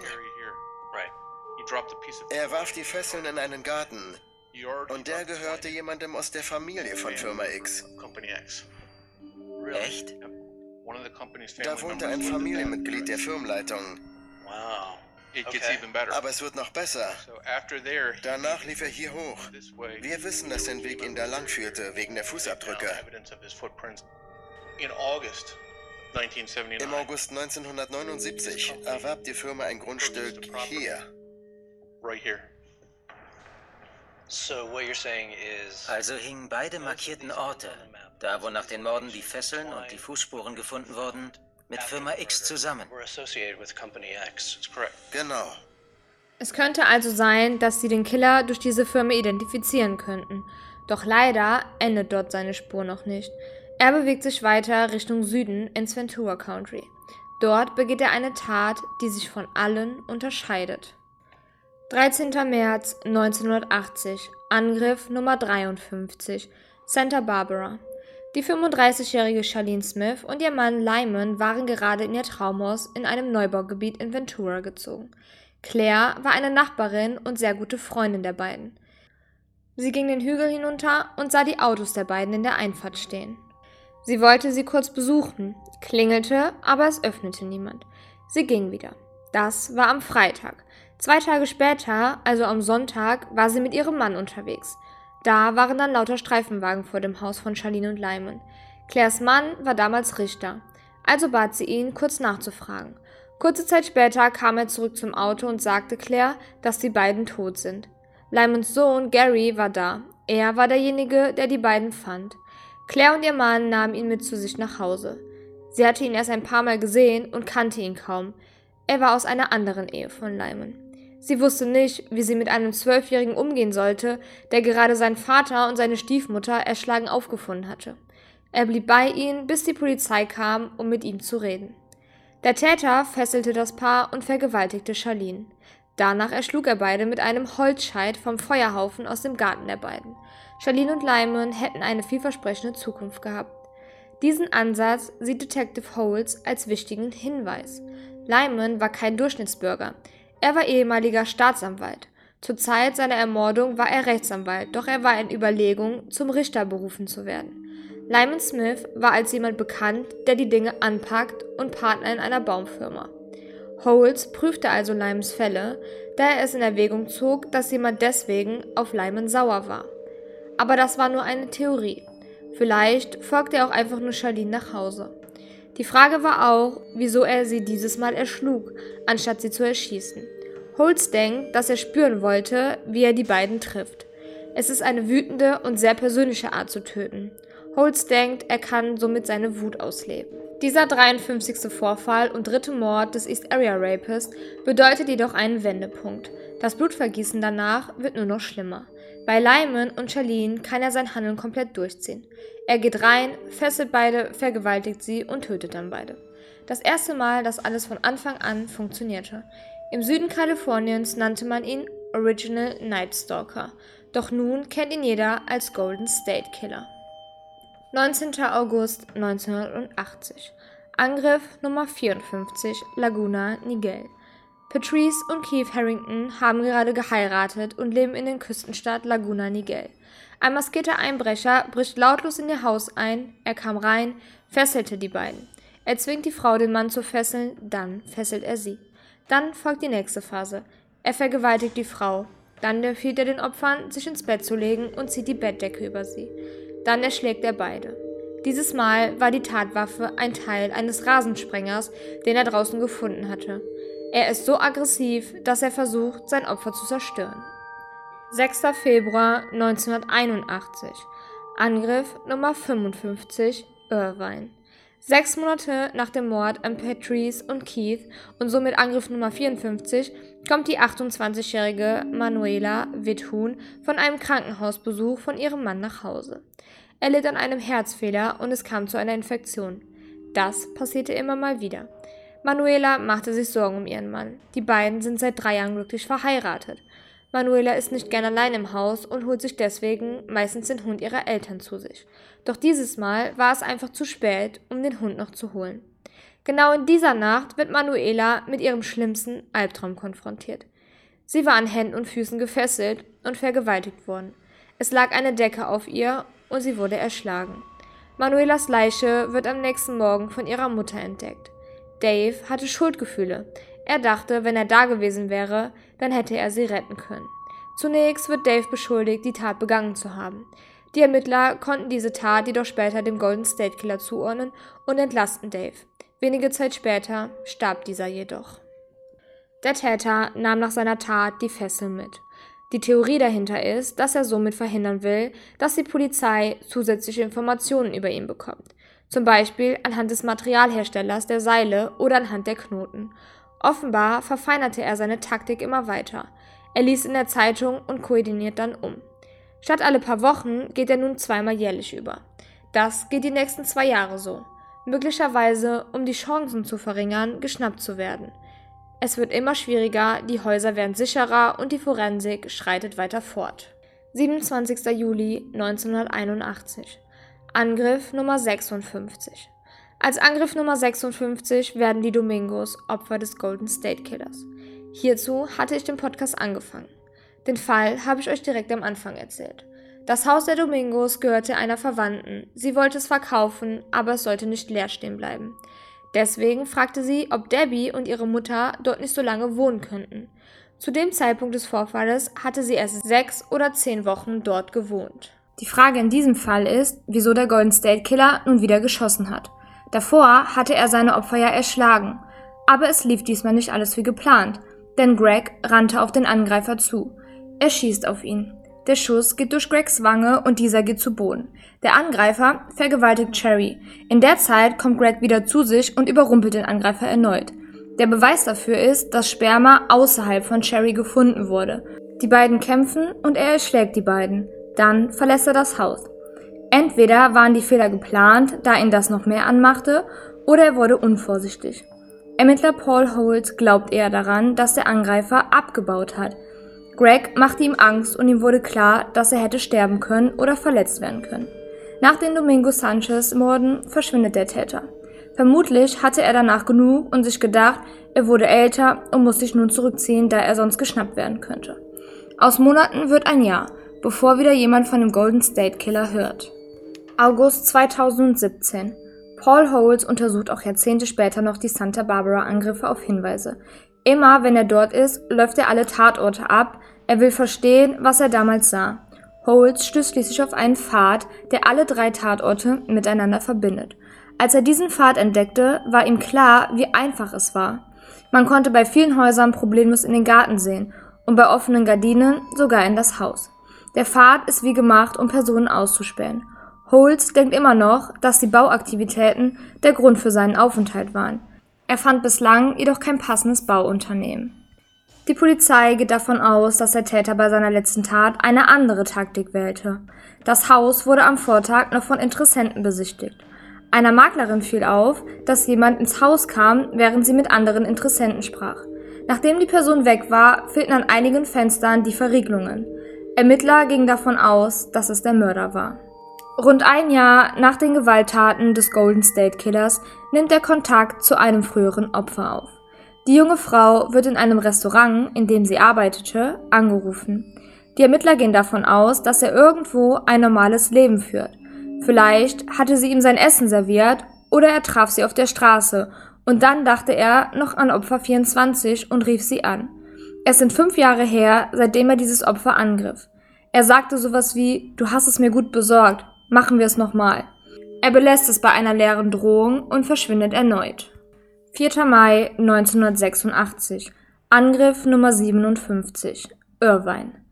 Seit dem Anruf sind nun vier Jahre vergangen. Die 18-jährige Janelle Cruz beendet ihre Schicht in einer Pizzeria. Sie wohnt nur wenige Kilometer von dem Ort entfernt, an dem Manuela Vitud ermordet wurde. Janelles kleine Schwester war nur ein Jahr jünger als sie und sagte, dass die beiden sich sehr nahe standen. Sie war ihre Beschützerin. Janelle ist so dann allein im Haus, ihre Schwester Michelle ist nicht in der Stadt und ihre Eltern machen gerade Urlaub in Mexiko. Sie wollte nicht allein sein, weil sie am Vorabend Geräusche gehört hatte. Sie weiß nichts vom Golden State Killer.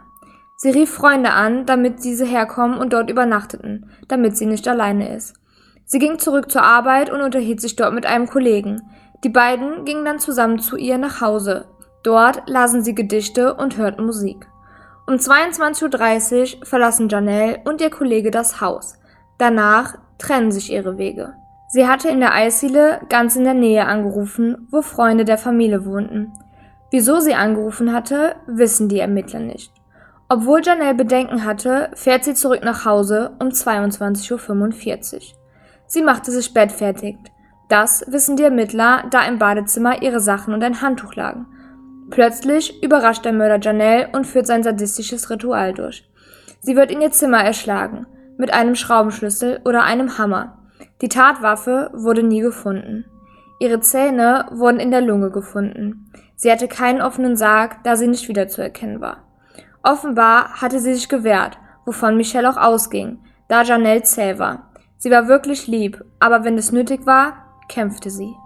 Wenn der Golden State Killer fünf Jahre zuvor seine Taten eingestellt hatte, um nicht erwischt zu werden, wieso dann nun wieder anfangen?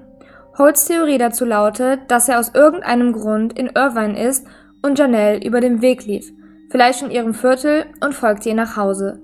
Sie war ein sehr attraktives junges Mädchen und passt perfekt in sein Schema. Er konnte einfach nicht anders. Bisher wissen sie von keinem anderen Angriff danach. Er denkt, es sei seine letzte Tat gewesen. Vielleicht ist er zu alt geworden, vielleicht ist er weggezogen, vielleicht aber sitzt er auch im Gefängnis oder ist gestorben und deswegen hat das alles nun geendet. Die Tat an Janelle Cruz ist die letzte bekannte Tat des Golden State Killers. Und die könnte ein wichtiger Hinweis sein, denn das Haus von Janelle Cruz hat eine Gemeinsamkeit mit dem von Sherry Domingo. Sowohl das Haus der Domingos als auch das Haus von Cruz standen im Zeitpunkt der Ermordung zum Verkauf. Vielleicht war es ein Makler, dieser konnte im Computer vermerken, dass die Crews im Urlaub sind, dies wäre dann für alle Makler einsehbar gewesen. Bei beiden Häusern war außerdem eine Schlüsselbox am Türgriff. Die beiden Hobbydetektive untersuchten diesen Hinweis natürlich auch. Sie wundern sich, wieso ein solcher Täter, der immer mit Vorsicht und Bedacht an seine Fälle rangegangen ist, eine so offensichtliche Verbindung zulässt. Entweder war er Makler oder Interessent. So könnte er sich den Grundriss einprägen. Also wollen die Hobbydetektive über Maklerlizenzen an seinen Namen gelangen. Paul Holes unterstützt diese Theorie. Ihm fiel auf, dass einige Bauunternehmen neben den allgemeinen Baulizenzen auch eine Maklerlizenz hatten. Sie bedienen alle Gebiete. Die Hobbydetektive kommen schnell zu einem Entschluss. Es gab zu dem Zeitpunkt sehr viele Bauunternehmen, die dort tätig waren. Es hatte fast jeder eine Maklerlizenz. Paul Holes erklärte 2017, dass das Profil des Killers seit 2001 die amerikanischen DNA-Banken mit mehr als 14 Millionen Profilen durchläuft, aber bislang gab es keinen Treffer. Das Problem ist, dass er älter wird und somit ist es unwahrscheinlicher, dass er für eine Tat festgenommen wird und so seine DNA in der Datenbank landet. Die Ermittler wollen es nun schließlich mit Ahnenforschung probieren. Es gibt viele Unternehmen, die dies bereits anbieten und die eingesandte DNA dort speichert. Man erhält einen Stammbaum mit verschiedenen DNAs. Sollte sich also ein Verwandter des Golden State Killers in dieser Datenbank finden, könnte man die Suche eingrenzen.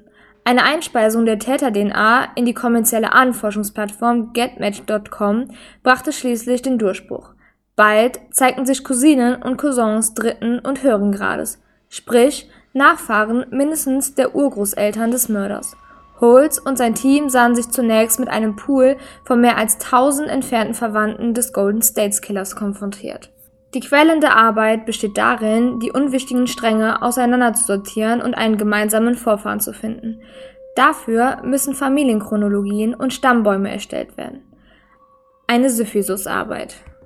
Also wandte sich Holmes an eine Ahnenforscherin, die bereits zuvor der Polizei geholfen hatte, Barbara Ray Venter. Einmal hinzugezogen, strukturierte und professionalisierte die ehemalige Patentanwältin und Biologin die Suche nach der sprichwörtlichen Nadel im Heuhaufen. Feststand, dass der Täter zumindest zur Tatzeit in der Gegend um Sacramento wohnhaft gewesen sein musste, wie Holes in einem Interview mit dem Fernsehsender KTVU sagte. Unter der Anleitung von Ray Venter fokussierte sich das Ermittlerteam auf eine britische Stammlinie, die auf den Anfang des 19. Jahrhunderts zurückreichte, zu einem der Großväter dritten oder vierten Grades des Tatverdächtigen. Über diesen einen gemeinsamen Vorfahren kann auf die direkte Vorfahren des Täters geschlossen werden. Ray Venter zeigte auf, wie die Ermittler Archive von Behörden, Kirchen, Bibliotheken, Zeitungen und die sozialen Netzwerke effizienter nutzen konnten. Aufgrund ihres Alters und ihrer Lebensgeschichte konnte der Kreis der Verdächtigen nach wenigen Monaten auf eine Handvoll Personen eingegrenzt werden. Einer der Männer lieferte eine freiwillige DNA-Probe ab. Er selbst war nicht der Golden State Killer, aber nah verwandt mit diesem. Ray Venter nutzte erneut die Ahnenforschungsplattform getmatch.com, um die wahrscheinliche Augenfarbe des Täters zu ermitteln. Blau. Eine Recherche über Promptease.com ergab, dass der Täter unter Haarausfall leiden musste. Schließlich blieb mit Joseph DeAngelo nur noch ein Verdächtiger übrig, auf den sämtliche Merkmale zutrafen. Die DNA von Joseph DeAngelo stimmte zu 100% mit jener des Golden State Killers überein. Eine Verwechslung ist mit höchster Wahrscheinlichkeit auszuschließen. Trotzdem erinnerte seine Anwältin Diane Howard zu Recht an das noch ausstehende Gerichtsurteil – Joseph James D'Angelo ist unschuldig, bis seine Schuld bewiesen ist. Die Suche nach dem Täter, der mittlerweile unter vielen Namen wie Golden State Killer, dem East Area Rapist, dem Diamond Knot Killer und dem Original Night Stalker bekannt war, endete am Dienstag, dem 24.04.2018. Am Ende endete die Jagd nach diesem Täter nicht weit von dem Ort entfernt, an dem der erste Fall begann. Joseph James D'Angelo Während des Vietnamkriegs diente er in der Marine und arbeitete als Schadensbegrenzer an Bord eines Kriegsschiffes der Canberra. Dies geht aus einem Artikel von Juni 1967 in Urban Journal in Urban, Kalifornien hervor, in dem seine Eltern lebten. Von 1973 bis 1976 war er Beamter der Exeter Polizeibehörde in Exeter, Kalifornien, einer kleinen Stadt etwa 50 Meilen südöstlich von Fresno. 1976, im selben Jahr wie der erste Angriff, trat der Täter dem Auburn Police Department bei, etwa 20 Meilen nordöstlich von Sacramento. Nicholas Willig war ein Streifenpolizist bei der Polizei in Auburn, als sich der Golden State Killer der Truppe anschloss. Herr Willig erinnerte daran, dass dieser zur Zeit die rund 17 Beamten der Abteilung hauptsächlich Eigentumsverbrechen begangen hatten. In einem Interview auf seiner Veranda sagte Willig, er habe nie geahnt, dass er für diese Morde verantwortlich sein könnte. Was Mr. Willig an ihn erinnerte, war eine kleine Eigenart. Er hatte einen Teil eines Fingers verloren, etwas, von dem er erzählt hatte, das in der Abteilung in Vietnam passiert war.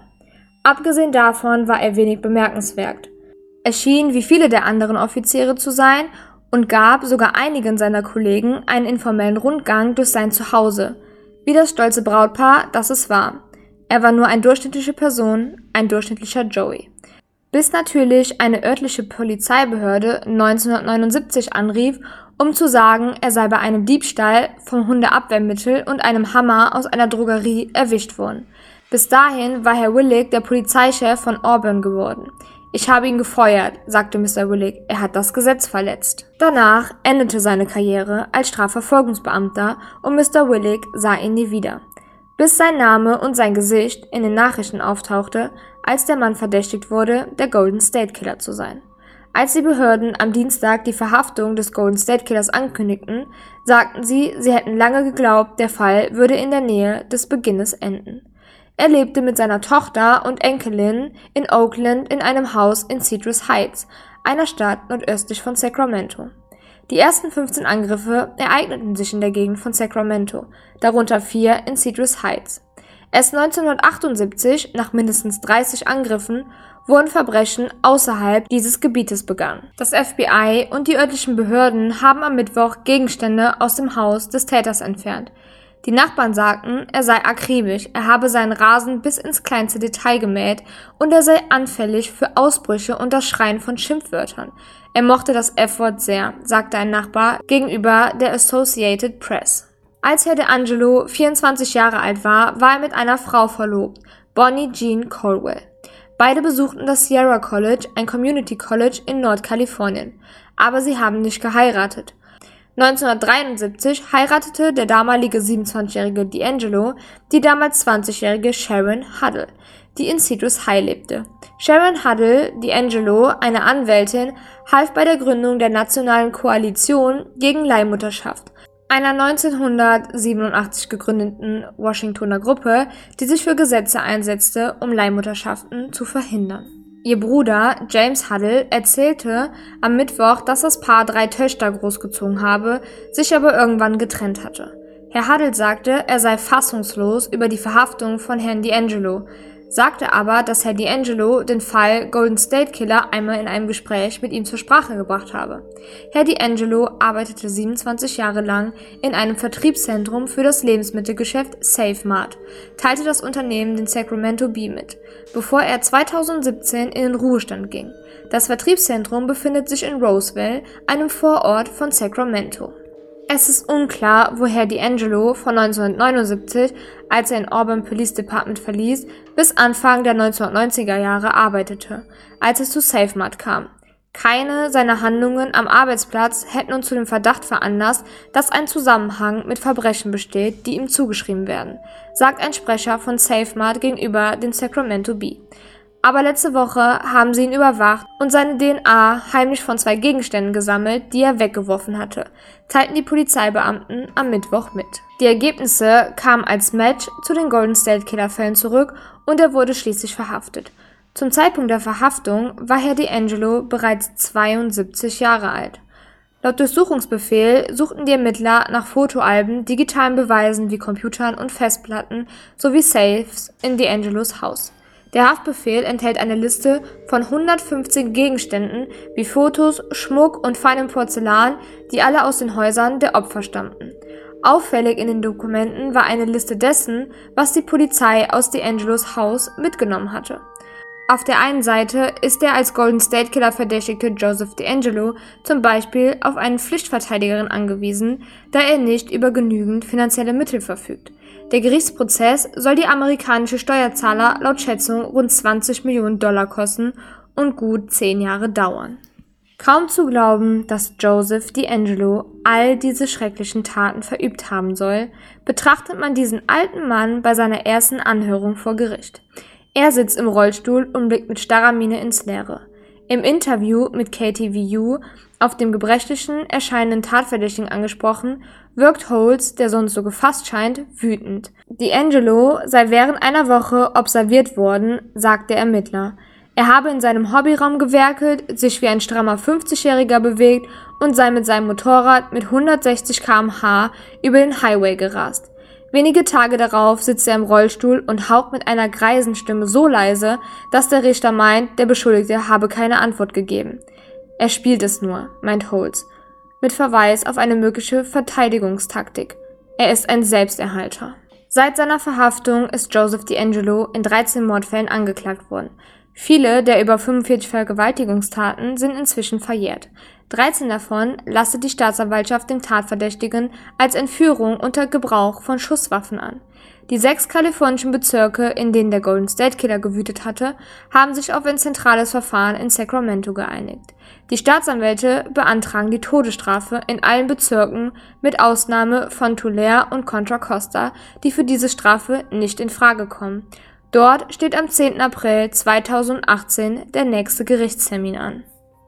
21.01.2020 CBS 13 hat Polizeiberichte erhalten, die D'Angelo schrieb, als er von 1976 bis 1979 als Polizeibeamter in Urban arbeitete, eine Zeitspanne, in der er angeblich Dutzende von Vergewaltigungen begangen hatte. Die neu entdeckten Dokumente zeigen, dass D'Angelo wenige Stunden vor und Stunden nach mindestens einem der gewalttätigen Angriffe im Dienst war. In der Auburn Police Department enthält ein einziger Ordner D'Angelos Unterlagen. Es gibt hunderte seiner Polizeiberichte in seinen eigenen Worten, viele in seinen eigenen meist ordentlichen Handschrift. Er benutzte oft kleine Kreise, um seine Ich zu punktieren. Im März 2020 erschien ein Artikel, in dem gesagt wurde, dass D'Angelo die Taten zugeben wird, wenn er keine Todesstrafe bekommen sollte. Diese Aussage wurde allerdings nicht bestätigt. Viele Leute wundern sich über D'Angelos Familie, einschließlich seiner entfremdeten Frau, die auch als Sharon Marie Huddle bekannt ist. Aus archivierten Zeitungsartikeln geht hervor, dass D'Angelo 1973 einmal mit Sharon Marie Huddle verheiratet war. Huddle, eine Anwältin und D'Angelo ließen sich 1971 nach Angaben von Fox 40 scheiden. Andere Berichte besagen jedoch, dass das Paar technisch immer noch verheiratet ist, jedoch entfremdet.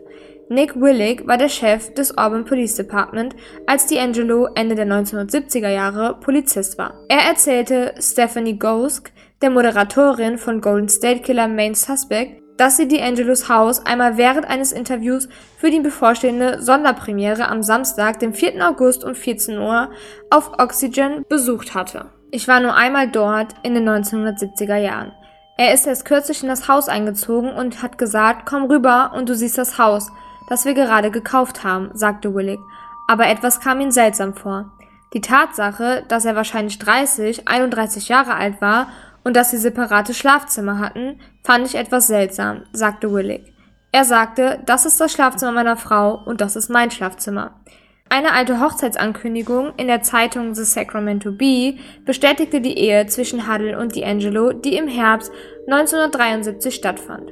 Sharon Huddle und Joseph D'Angelo haben laut Nachruf eines Familienmitglieds drei Kinder, alle Töchter, zusammen. Seine erste Tochter wurde im September 1981 geboren. Seine zweite Tochter wurde im November 1986 geboren und seine dritte Tochter wurde im Mai 1989 geboren. Die Behörden behaupten, die Morde an dem Serienmörder hätten 1936 aufgehört, obwohl nicht klar ist, warum. Online-Aufzeichnungen zufolge ist eine der Töchter von D'Angelo eine Ärztin im Mittleren Westen. Eine weitere seiner Töchter ist Doktorin an einer Universität. Die letzte Tochter ist eine diplomierte Lehrassistentin, die online schrieb, dass ihre Forschung darauf abzielt, zu verstehen, wie einzigartig Nachrichtenmerkmale die Informationsverbreitung in Online-Umgebungen beeinflussen. Seine Töchter haben einige ihrer Social-Media-Konten gelöscht.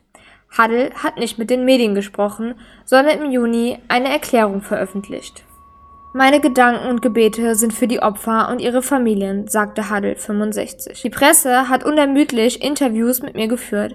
Ich werde auf absehbare Zeit keine Interviews geben. Ich bitte die Presse, meine Privatsphäre und die meiner Kinder zu respektieren. Eine Nachbarin, Corey Harvey, erzählte der Sacramento Bee, dass D'Angelo mit einer Tochter und einer Enkelin zusammenlebte und sie dachte, er sei geschieden. Grant Gorman, der in der Nachbarschaft aufgewachsen war, in der D'Angelo lebte, sagte der Bee, dass er es vermieden habe, mit einer von D'Angelos Töchtern zu spielen, als sie jung waren, weil D'Angelo ein Problem mit dem Wutmanagement hatte. Dieser Typ hatte gerade diese Wut, die einfach aus ihm herausströmte, sagte Gorman zur Zeitung. Er hatte alles im Hinterhof angeschrien und lief im Kreis auf und ab. D'Angelos Schwager James Huddle sagte gegenüber Oxygen.com, dass er D'Angelo für einen guten Vater halte. Um meine Güte, beeindruckend, ich muss das verarbeiten, sagte er zum Ort der Verhaftung von Angelo. Er enthüllte jedoch auch, dass D'Angelo den Serienmörder einmal zur Sprache gebracht hatte. Er hat mich tatsächlich einmal danach gefragt. Er sagte, was halten Sie von diesem East Area Rapist? Was würdest du tun, Jim? sagte Huddle zu Oxygen. Der Fall war damals eine große Sache. Wir waren alle besorgt um unsere Familien. So Leute, und damit endet jetzt dieser Podcast. Und zwar habt ihr ja schon mitbekommen, dass der Prozess sowieso sehr, sehr lange dauern soll. Und natürlich ist auch noch kein Urteil gefällt worden. Wenn jetzt in den nächsten paar Monaten oder Wochen, keine Ahnung, nochmal was Neues dazu kommen sollte, werde ich euch immer updaten am Anfang meiner anderen Podcast-Folgen. Auf jeden Fall möchte ich jetzt auch gar nicht zu viel über diesen Fall hier sagen und eure Meinung irgendwie prägen, denn es gibt jetzt ja die Instagram-Seite und dort werde ich dann regelmäßig live gehen und mit euch über verschiedene Fälle diskutieren. Also falls ihr gerne dabei sein wollt, dann abonniert einfach die Instagram-Seite One More Time und dann könnt ihr in den Livestreams dabei sein und mit mir gemeinsam über die Fälle diskutieren und eure Meinung teilen. Die interessiert mich nämlich immer sehr und deswegen sage ich auch gar nicht so viel dazu und ich hoffe, euch hat die Folge gefallen, beziehungsweise ich konnte euch alles verständlich erklären und ihr findet im Übrigen auch auf meiner Instagram-Seite verschiedene Links und zu einem könnt ihr dort den Durchsuchungsbefehl euch einmal durchlesen. Ihr könnt gerne den Bericht dazu durchlesen, den die Ermittler geführt haben. Ihr könnt euch den Haftbefehl anschauen. Außerdem habe ich dort eine Timeline noch verlinkt, wo ihr nochmal genau nachvollziehen könnt, wann was geschehen ist. Und ich habe euch einmal diese Seite von dieser, von den Hobbydetektiven verlinkt, wo halt diese Online-Community mit gerätselt hat und sehr, sehr viele Bilder zu dem Tat Hergang auch hochgeladen hat. Also alle diese Links findet ihr auf dem Instagram-Profil One More Time. Und deswegen würde ich jetzt sagen, wir hören uns bei der nächsten Podcast-Folge.